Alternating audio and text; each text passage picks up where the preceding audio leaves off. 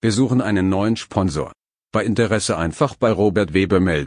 Die billigste Open Source Musik für den wichtigsten Open Source Podcast in der Industrie.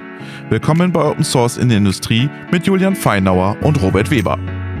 Wir beweisen euch, dass Open Source viel mehr Tolles leisten kann als diese langweilige Musik.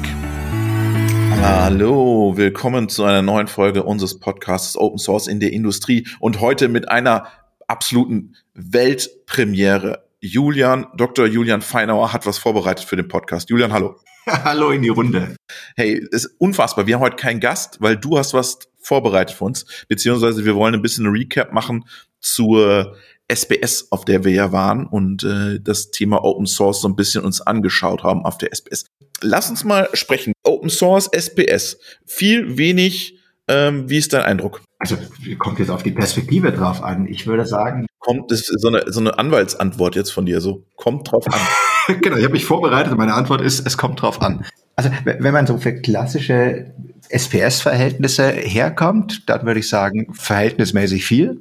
Wenn man jetzt natürlich irgendwie davor auf, auf irgendeiner IT-Konferenz war, würde man sagen, verhältnismäßig wenig. Also ich würde sagen, für meinen Geschmack deutlich mehr als die letzten Jahre, ganz klar.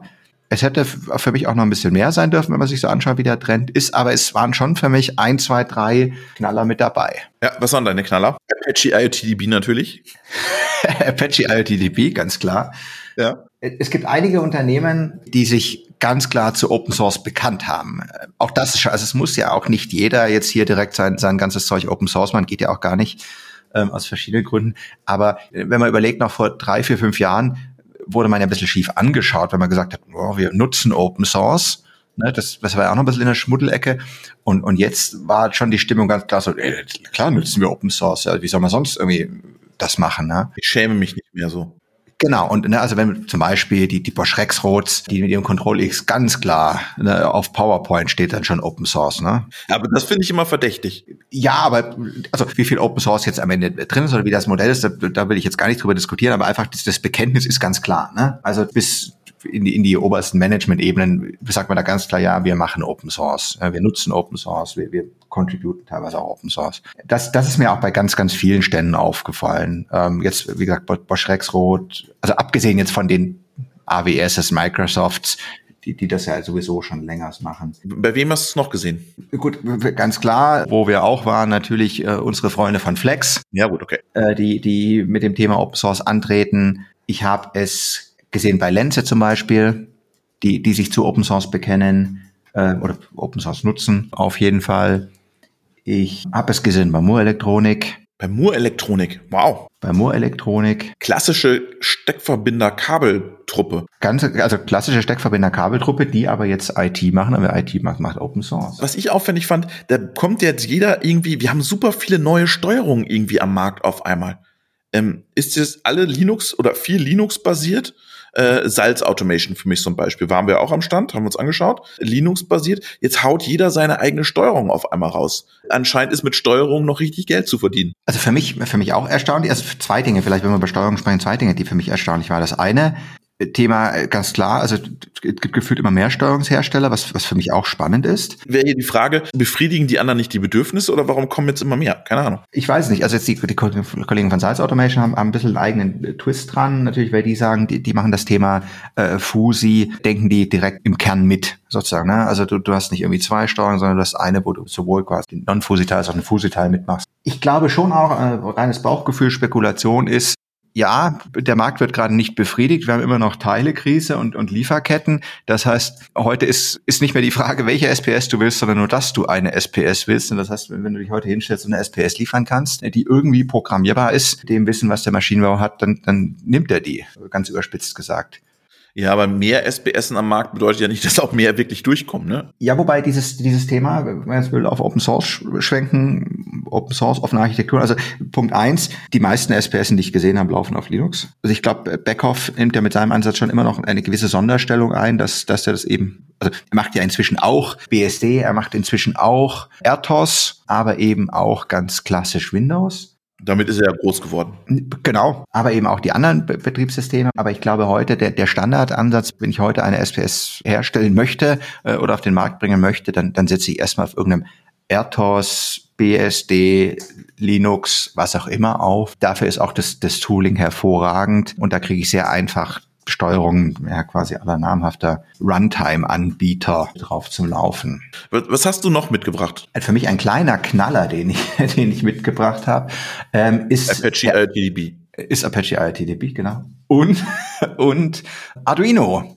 Ah, Arduino, ja. Arduino ist ja für den, der es vielleicht auch nicht kennt, eine, eine Open Source Hardware. Auch die, die entsprechende Entwicklungsumgebung ist Open Source. Und das kommt eigentlich aus der, ja, könnte man, also Maker-Szene würde man sagen, ne? also despektierlich könnte man sagen, aus der Bastelecke, ähm, aber neudeutsch sagt man Maker dazu. Ne? Damit sind die groß geworden. Das sind so ein Platinensysteme. Man kann gar nicht sagen Rechner, weil da läuft normal kein Betriebssystem drauf, sondern das ist im Prinzip einfach ein Chip, eine Hardware. Da sind dann üblicherweise irgendwie ein paar IOs mit, mit drauf, paar LEDs, ne? und, und dann kann man die programmieren. Und also das zum Beispiel auch ich habe zu Hause mit meinen Kindern schon so ein Ding programmiert, einfach so zum, weil wir es halt können. dann blinkt da eine LED und dann freut man sich. Und jetzt auf der SPS lacht mich auf einmal eine große Wand an mit der ersten Arduino-basierten SPS. Bei Finder, oder? Finder, genau. Also der, das, das hat quasi Arduino äh, zusammen mit Finder realisiert. Das ist ein Arduino-Board, Arduino Opta heißt das Ganze zusammen mit, mit Finder, die, die ja genau aus der Branche kommen.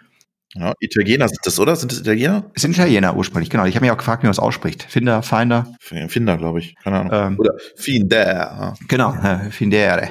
Findere. Ähm, so. Genau, und die, die also auch das, dann das Thema entsprechend, ne, also ganz simple wie 24 Volt, aber eben auch ne, Industrial Grade, sage ich jetzt mal, da reingebracht haben.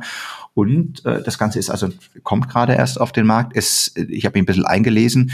Ähm, das heißt, es wird dann auch entsprechend äh, eine Entwicklungsumgebung, wo du geben, wo du den Arduino mit mit IEC-Sprachen programmieren kannst. Also du du du machst Ladder, äh, du schreibst ein Ladder-Diagramm und, und kannst das damit dann dein Arduino programmieren. Ne? Hast du mit denen gesprochen? Ist das so? Also ich habe, ich habe es nicht geschafft, mit ihnen zu sprechen. Ich habe deswegen ne, meine Vorbereitung beim Nachgang im Prinzip mir, mir da äh, Dokumentation, also Recherche, ne, quasi genau. Ich sag normal immer, wir machen, wir machen hier keinen Journalismus, aber wir heute machen wir ganz klar Journalismus. Ich habe mir da mal ein paar, paar Presseberichte angeschaut ähm, und auch auf der Arduino-Seite geschaut. Das heißt, es, es gibt dann die Möglichkeit, das Ganze in, in FBD, in, in Ladder, in ST äh, zu programmieren. Teuer? Preise sind leider noch nicht veröffentlicht. Das wird halt die Frage sein, ne? Wird er viel teurer als eine bestehende irgendwie sein? Also er wird sicherlich sehr viel günstiger sein als eine normale SPS. Er ist aber eben natürlich auch, also es kommt, werden wir fast philosophisch, was ist denn eine SPS?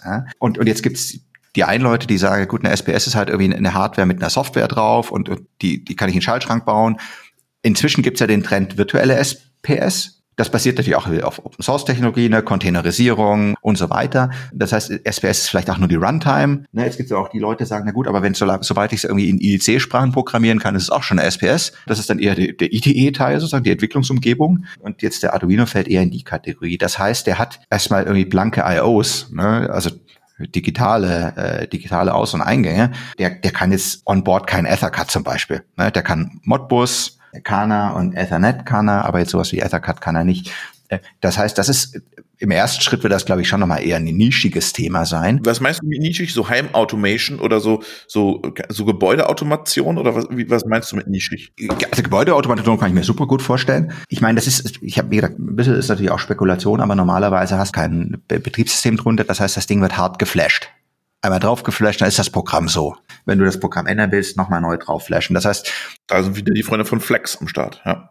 Ja, wobei sowas wie Flex könntest du jetzt nicht drauflaufen lassen, weil du eben kein Betriebssystem drauf hast. Das heißt, das ist jetzt eher, würde ich sagen, ein Embedded Controller, also eine sehr einfache Hardware, die du eben mit, mit Tools oder mit einer Entwicklungsumgebung programmieren kannst, die für den SPS-Programmierer bekannt ist. Weil du theoretisch hergehen kannst, sagen kannst, oh, diesen kleinen Teil aus meinem, aus meinem SPS-Programm, den kopiere ich raus und lass sie dann auf diesem Ding da laufen. Das heißt, kann ich mir super gut vorstellen für sehr kleine Maschinen, wo sehr einfache Schaltaufgaben sind, äh, wo der Preis eine Rolle spielt. Oder Gebäude, das Beispiel. Ich meine, Modbus ist, ist super verbreitet im Gebäudebereich. Und ich gehe davon aus, dass das preislich sehr, sehr weit unter einer normalen SPS läuft, weil da ist eben noch nicht mal ein richtiger, in Anführungszeichen ein richtiger Computer drin, ne, sondern das ist im Prinzip ne, äh, ein Embedded-System. Mhm. Das haben wir, erleben wir auch bei, bei Kunbus, die haben ja auch mit ihrem Raspberry Pi, gehen sie ja in die ähnliche Richtung, ne? Die waren ja auch da. Genau, also Kunbus natürlich, die haben wir jetzt ganz vergessen zu nennen, natürlich auch ein, einer der großen Open Source in der Industrie lernen eigentlich, die mit dem Raspberry eine ähnliche Schiene gehen. Das heißt auch wieder ein Open Source, einen Platinenrechner hernehmen und den ja, industriefähig machen, wobei die ja eben auch nicht nur den Raspberry anbieten, sondern im Prinzip ein ganzes Ökosystem drumherum geschaffen haben, dass du eben Module bekommst für Ethercad, für Profinet, für CAN Bus, ne, für IOs und so weiter. Und ich, ich würde jetzt erwarten, von meinem Gefühl her, müsste eigentlich natürlich der, der Arduino ist im Prinzip nochmal eine Stufe drunter sozusagen. Ne?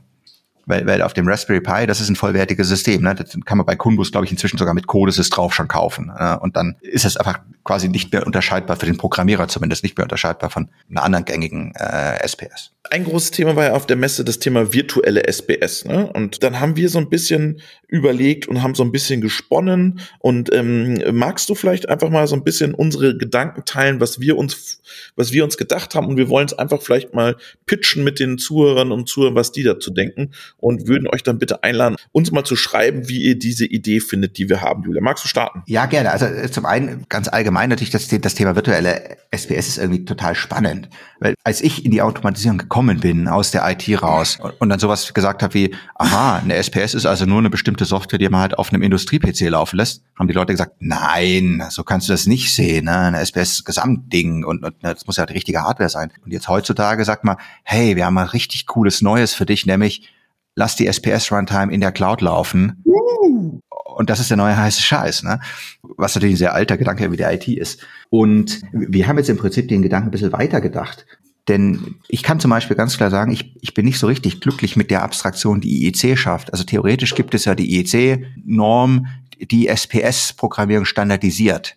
Jetzt weiß aber jeder, der in der Praxis schon mal mit SPS-Programmierung zu tun hatte, dass du natürlich nicht Structured Text von der einen SPS-Runtime in die andere einfach rüber kopieren kannst. Weil es gibt gewisse Teile, die sind standardisiert, aber eben doch nicht alles. Und diese Details unterscheiden sich wieder. Und jetzt gibt es natürlich noch viele andere Gedanken, wie man das weiterentwickelt hat. Jetzt haben wir gerade über den, den äh, Arduino Opta gesprochen, weil wenn ich jetzt eine virtuelle SPS einsetze, ich meine, die muss ja irgendwo doch in Kontakt mit echter Hardware kommen. Ne, weil die ganze Maschine kriege ich nicht virtualisiert leider. Das heißt, irgendwo habe ich doch einen Übergang. Und ich habe gewisse Dinge, die will ich nicht über eine Cloud machen als Sicherheitsfunktion. Ne, da habe ich harte Echtzeitanforderungen. Ähm, und da kann ich nicht bis ins Rechenzentrum gehen und wieder zurückgehen. Und dann wären natürlich solche Konzepte ganz interessant mit, mit eben solchen Kleinst SPS, ich nenne das jetzt einfach mal Mikro-SPS. Mikro oder Mikro? Mikro. Mikro, Mikro. Mikro. Also ja. klein. Ja. Klein, Mikro, klein, sehr klein, genau. Eine Mikro-SPS, die, die einfach ähm, vor Ort sind, einfache Aufgaben machen, aber eben mit dem Anspruch natürlich der Echtzeitfähigkeit. Und, und dann sind wir weitergekommen in unserer Diskussion auf das Thema, was wäre denn eigentlich, wir haben es vorhin gesagt, es gibt ganz viele Leute, die jetzt anfangen, eine, eine SPS auf den Markt zu bringen mit, mit verschiedensten USPs und keiner sagt in seinem Prospekt, aber unsere Runtime hat noch sieben Prozent bessere Performance oder, oder drei Prozent schöneren Code. Ne? 3% schöneren Code, okay. Sich 3% schöneren Code. Ne? Wir haben es vorhin gesagt, die Sites Automation Leute, die, die bringen SPS auf den Markt und sagen, hey, wir haben uns das überlegt für Fusi. Das ist unser USP.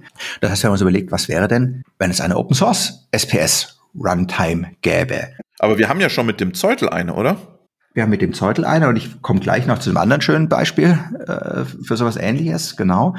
Ich will noch mal kurz einen, einen Ausflug machen zu einer alten Folge, wo wir über das Thema ROS gesprochen haben. Robot Operating System. Und eins ist bei mir hängen geblieben, dass ein, ein Teil dieser kambrischen Explosion in der Robotik mit Startups an jedem Ecken und Ende äh, ganz klar davon kommt, dass es ROS gibt. Weil ROS schafft es, dass du auf einer ganz anderen Ebene anfängst. Demokratisierung der Robotik. In gewisser Hinsicht, genau. Ne, wenn, du, wenn wir beide heute sagen, Mensch, wir haben eine tolle Idee für einen Roboter, der, der einen Aspekt viel besser kann, dann machen wir keine Routenplanung, dann machen wir keine, na, was weiß ich, was Bilderkennung, sonst was, dann fangen wir bei, bei irgendwie auf ROS-Ebene an und programmieren unseren USP aus und das war's. Und das ist der SPS-Welt heute so leider nicht möglich. Das heißt, der Gedanke, was wäre denn, wenn wir einfach eine, eine Open Source Runtime hätten für SPS oder auch eine Open Source Entwicklungsumgebung, die, die dann vielleicht jeder SPS-Hersteller für sich customizen kann und vielleicht eben noch mehr customizen kann, wie einem das heute die Zulieferer erlauben. Der Gedanke mag erlaubt sein. Jetzt hast du gerade den, den, den Alois Zeutel angesprochen, der genau das schon gemacht hat. Es gibt das Projekt Eclipse for Diag, da haben wir auch schon drüber gesprochen. Da gibt es jetzt jetzt zwei Abers sozusagen. Das eine ist, äh, mit seinem Eclipse 4 Diag bewegt sich der Alois Zeutel in der IEC 61499. Haben wir schon gehört, auch von anderen. Ist nicht bei allen ganz beliebt, ne? Haben wir auch gehört auf der Messe. Ist einfach eine andere Philosophie, die dahinter steckt. Ne? Genau. Und das andere ist, das Eclipse 4D Projekt ist explizit gestartet und in, an vielen Stellen im Quellcode steht das drin, non, not for productive use. Das ist entstanden als ein Demosystem, viele Dinge auszuprobieren, auch die IEC sozusagen auszuprobieren, ist jetzt aber nichts, was man irgendwie produktiv schalten sollte. Und wenn man es macht, dann, dann kommt man in all diese Probleme rein wie, ja, Open Source Zeug funktioniert ja nicht richtig. Ne? Ja, aber es hat auch niemand gesagt, dass es produktiv sein soll. Ne? Das heißt, das, das wäre vielleicht eine Basis, auf der man aufbauen könnte. Ich weiß es nicht. Wenn, wenn der Alois uns zuhört, Alois, ne? Sag uns gerne, was du dazu denkst. Genau, aber deswegen, es gibt, es gibt eben Stand heute nichts, was, was eben mit diesem Anspruch kommt. Lass laufen unsere Idee war ja die, die Funktionsblöcke und dass du sie im Prinzip dann auf jeden, dass du grundlegende Funktionsblöcke schaffst, die Open Source sind und dann kompilierst du sie einfach runter auf die, auf die verschiedenen Hersteller. Es gibt, es gibt ganz verschiedene äh, Spielarten. Also an der Stelle kann man sagen, Open Source ist erstmal die Möglichkeit für die Kooperation. Ne? Und äh, genau mit diesen Gedanken, also schön wäre es natürlich irgendwie eine, eine, eine Open Source Runtime zu haben, die einfach viele Freiheiten ermöglicht, sowas wie, oh, in meiner SPS würde ich gerne Python erlauben. Ja, da kann ich das integrieren. Ähm, aber, aber genau was du sagst, eine andere Spielart wäre natürlich zu sagen, hey, ich habe jetzt eine Austauschmöglichkeit für, für Funktionsblöcke quasi, wo ich eben sagen kann, na, ich habe jetzt hier einen, einen Funktionsblock geschrieben in, in Sprache A, möchte den jetzt aber irgendwie auf SPS Runtime äh, Typus B laufen lassen. Das Witzige ist ja, wir nennen jetzt keinen Namen, aber wir haben ja mit einigen auch, mit einigen namenhaften SBS-Herstellern gesprochen und die fanden das gar nicht so schlecht, die Idee.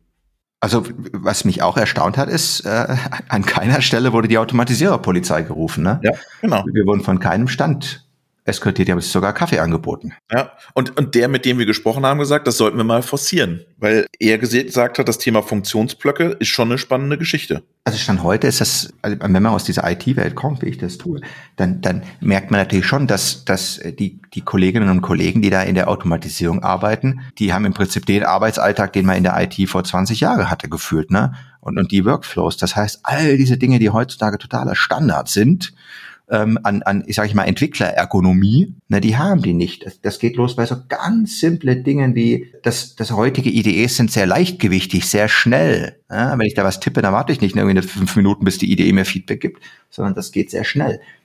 Das hast du üblicherweise nicht. Das, das sind so Themen wie heute kein, kein ernsthafter Entwickler schreibt eine Funktion, um einen Test zu schreiben. Jetzt ist dem SPS-Programmieren, ist das quasi inhärent, dass du das Ding erstmal irgendwie testen kannst, wenn du es in Betrieb nimmst. Deswegen, wenn ich heute eine Software schreibe, dann teste ich die, weil wenn ich sie ausroll, dann, dann will ich nicht vier Wochen irgendwie noch mit dem Kunden alle Bugs finden. Wenn man sich jetzt anschaut, wie eine klassische Maschinenbetriebnahme ausläuft, ist, ist genau das der Workflow. Ich bereite die Software vor, dann wird die Maschine aufgebaut, und dann habe ich vier Wochen in Betriebnahme, was nichts anderes ist als all das, was halt jetzt äh, nicht ganz funktioniert hat, äh, gerade zu ziehen. Das heißt, das sind viele auch solche Konzepte, die man da gerne mit reinbringen würde.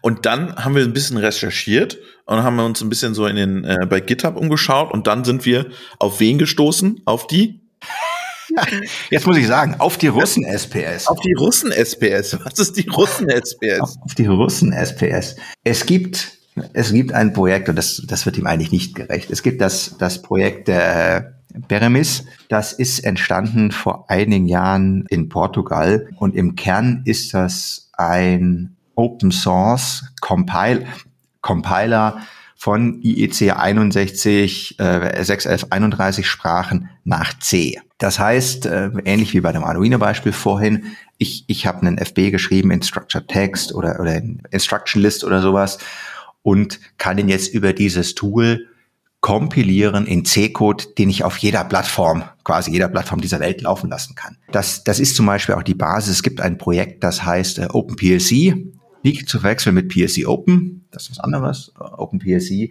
das im Kern auch diesen Compiler hat, der es mir eben erlaubt, in einer IEC-Sprache zu schreiben und dann hinterher eben Code zu erzeugen, der, der auf der Zielplattform läuft. Und ich habe mir das ein bisschen angeschaut und das ist entstanden im akademischen Umfeld eigentlich. Es gibt aber, wenn man auf die Projektseite, das Projekt selbst, das Unterprojekt heißt MAT IEC oder MAT2 IEC. Und wenn man dann ein bisschen runter, runter geht auf die äh, Use Case, also wo, wo, wo ist das Ding wirklich im echten produktiven Einsatz, dann, dann kommt man tatsächlich auf mehrere SPS-Hersteller, die, die das quasi als Teil ihrer Produkte eingebaut haben. Und, und das sind eben tatsächlich vorrangig russische Unternehmen. Das heißt, wenn ich heute ähm, irgendwo in, in Russland eine SPS kaufe von einem Hersteller, zum Beispiel äh, Cos, nee, Cosmos war es nicht, äh, Neftiaftomatica. Okay. Hast du da eine noch oder was? ich habe keine da, ne? Äh, oder, oder Nukleron, dann ist die wahrscheinlich. Nukleron? Nukleron. Dann, dann könnte es tatsächlich sein, dass, dass die, der SPS-Code, der da drauf läuft, eben durch, durch dieses Open Source Projekt durchläuft. Und äh, macht dir das Sorge? Ich finde es erstmal extrem spannend. Also es gibt, gibt viele Aspekte. Also erstmal finde ich es total spannend und ich will es überhaupt in keiner Form politisch werden, aber ich finde es natürlich spannend, dass, dass jemand in die Lage versetzt wird, mit sehr einfachem Weg eine SPS zu produzieren, offensichtlich. Ne? Das heißt, da hat jemand mit begrenzten Mitteln, aus welchen Gründen auch immer, beschlossen, er möchte jetzt eine SPS haben oder braucht eine SPS und hat es geschafft dank dieses Open Source Projektes. Dass es jetzt natürlich andere Aspekte gibt, ähm, wie zum Beispiel hoffentlich hat jemand den Code dafür gut kontrolliert und hat geschaut, dass alles funktioniert und eigentlich ist es ein Forschungsprojekt und jetzt nichts, was ich ne, produktiv in, vielleicht in der Maschine drin haben will, die ich hier gerade kaufe. Ne, das, das ist eine andere Diskussion, aber das ist dann auch wieder der, der Unterschied zwischen einfach Open Source auf GitHub mal runterladen und benutzen und irgendwie ernsthaft ne, das Thema Open Source Prozesse, Clearance und so weiter anzugehen. Aber ist ja spannend, dass es da schon was da gibt, aber wir wollen es jetzt einfach noch besser machen. Richtig, genau. Also die, die spannenden Fragen sind, äh, und das, das ist auch das, was ich rausgehört habe in vielen Gesprächen, ist, am Ende interessiert ja den, den oder SPS-Programmierer oder die SPS-Programmiererin überhaupt nicht, was unter der Haube passiert. Ne? Ich sitze vor meinem Bildschirm oder neben meiner Maschine und, und ich brauche ein vernünftiges Tooling. Ich brauche ein vernünftiges Tooling, wie ich mein SPS programmieren kann. Und am Ende ist es für die Programmierer oftmals ja auch relativ egal, von wem die Runtime ist, ne? solange ich weiß, wie ich sie bedienen kann oder solange ich die passenden Funktionsblöcke habe. Weil das ist ja ein Thema, da unterscheiden sich die, die, die Entwicklungsumgebungen teilweise sehr stark. Also ein Beispiel, äh, was man hier nennen kann, ist, äh, ist Beckhoff, ähm, der in seinem Twin-Cut-System ja immer mehr Themen integriert, dass ich sie also ganz einfach sagen kann, ist ein neues, kann ich mir ganz einfach noch eine Kamera dazu klicken und, und programmiere da jetzt nichts mehr aus und spreche die Kamera nicht über Treibern, sondern klickt das einfach zusammen, ne? Ähm, was es für mich als Entwickler sehr einfach macht. Und jetzt ist einfach die, die spannende Frage, ne, wie, wie kriegen wir das hin, diese Tools, die es da schon gibt, auf eine Art und Weise ja, der, der, der Programmiergemeinschaft sozusagen zur Verfügung zu stellen, dass es sich einfach, einfach integrieren lässt in die Arbeitsalltäge sozusagen. So, und jetzt wollen wir natürlich Feedback haben äh, von euch, liebe Zuhörerinnen und Zuhörer. Ist das wieder völliger Quatsch, der hier irgendwie in der, zwischen zwei Podcast-Folgen entstanden ist? Oder gibt es Leute, die viel Geld haben, uns über was überweisen wollen, dass wir daran weiterarbeiten? Nicht wahr, Julian? das hast du jetzt sehr schön auf den Punkt gebracht. Also die spannende Frage für mich ist wirklich, was sind die Meinungen? Wir haben verschiedenste Arten von Shareholdern. Wir haben Maschinenbauer, die sagen, ja, aber ich hätte schon gerne was, was irgendwie seit fünf Jahren irgendwo anders läuft, um sicher zu sein, dass es auch tut. Ne? Wir haben natürlich Automatisierungskomponentenhersteller, die sagen, ah, vielleicht wäre das für mich ganz interessant, wenn ich mit überschaubaren finanziellen Mitteln in die Lage käme, selbst eine SPS herzustellen ne, oder, oder eine SPS so zu customizen, wie genau ich das möchte. Ja, wir haben sicherlich SPS-Hersteller, die sagen, hm, weiß ich nicht, ob wir wirklich eine neue SPS-Runtime brauchen, weil es gibt ja schon die von uns. Und ich bin vor allem gespannt auf die Diskussion. Ich bin am Geld interessiert, Konten sind offen. Wir wollen entwickeln und loslegen und freuen uns auf jeden Fall auf Feedback. Klar, wir sollen erstmal in Diskussion treten, aber ich glaube da wirklich dran. Ich glaube, dass, dass das ein, ein spannendes Projekt sein kann, Julian. Also das Wichtigste für mich wäre der klare Appell nochmal, wir haben oft drüber gesprochen, was ist Open Source? Was wir wirklich bräuchten, äh, aus meiner Sicht, ist Open Source im Sinne von Community mehrere Parteien, von denen ich auch gerade angesprochen habe, müssen zusammenkommen äh, über diesem Code. Es ist jetzt niemand damit geholfen, wenn wir irgendwo einen, einen Code hinwerfen und sagen, fresst oder stirbt, äh, sterbt, ne? äh, macht mit oder lasst es sein, sondern wenn, äh, dann, dann hilft uns das nur, wenn wir darüber irgendwie äh, äh zusammenkommen ne, in, in Communities und, und das, was wir vorhin gesagt haben, sowas wie FBs auf einmal austauschbar werden und ich sagen kann, warum entwickle ich jetzt zum 700. Mal FB für, für irgendeinen Motion Controller oder sowas, ne, weil jemand anders hat den schon geschrieben. Das heißt, wir machen jetzt das ROS für die SPS. Können wir es so zusammenfassen? Der Name ist nicht schmissig genug. Ja? Ähm, heutzutage würde man vielleicht sagen Software Defined Machine, Machine Operating System. Aber prinzipiell ist es das ROS der SPS. Ja, ich würde schon sagen. Wir sind gespannt auf euer Feedback. Danke, Julian, äh, dass wir zusammen über die Messe äh, gelaufen sind und uns viele Sachen angeguckt haben. Wer Lust hat, gibt uns fünf Sterne in diesen ganzen Podcast-Catchern, spricht uns an, schreibt uns eine E-Mail, schreibt einen Kommentar auf den ganzen LinkedIn und Social-Accounts. Wir freuen uns auf das Feedback. Bis zum nächsten Mal und dann haben wir auch wieder einen Gast da, der uns dann ein bisschen was äh, zu seinem Thema erzählen wird. Vielen Dank, schöne Grüße nach Kirchheim unter Tech, Julian. Vielen Dank, macht's gut, ciao.